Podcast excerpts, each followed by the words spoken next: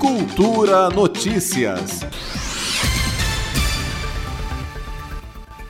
Cerca de 50% dos candidatos inscritos no Enem 2020, que participaram da enquete sobre as novas datas do exame, escolheram o mês de maio para a aplicação das provas.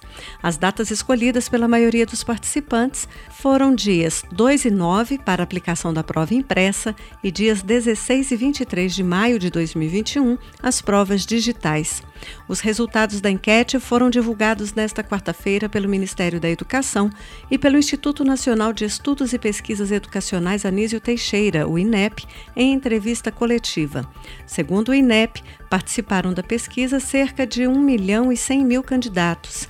Esse número corresponde a quase 20% dos 5 milhões e 783 mil inscritos no Enem. Apesar da escolha da maioria dos candidatos, a data da prova não está confirmada.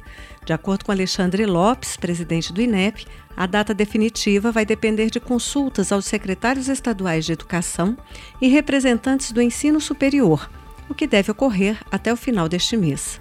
A minha expectativa de prazo para ter uma data, uma definição de data do Enem é duas a três semanas. Se não for, se for preciso conversar mais, a gente conversa mais. Mas a, eh, a gente quer definir logo uma data para dar previsibilidade para os participantes né, do Enem, para que eles possam é, se preparar e também orientar os demais vestibulares que ocorrem. Eu tive é, reunião com os, com os, reitores da USP, Unicamp e outras faculdades que costumam marcar sua data de vestibulares em razão do Enem e é importante também que eles, eles querem uma sinalização nossa, eles usam também o Enem nas suas universidades e a gente também quer passar uma da, definir a data do Enem para ajudá-los também na definição dos seus próprios cronogramas.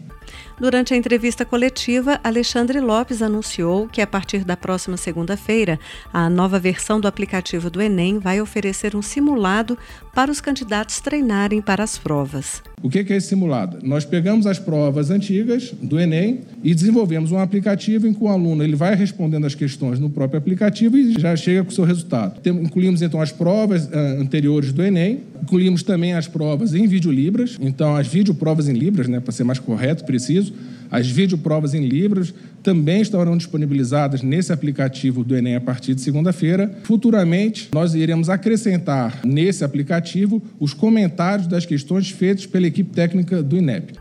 O presidente do INEP disse ainda que as provas do Exame Nacional de Desempenho dos Estudantes, o ENAD, foram adiadas para 2021.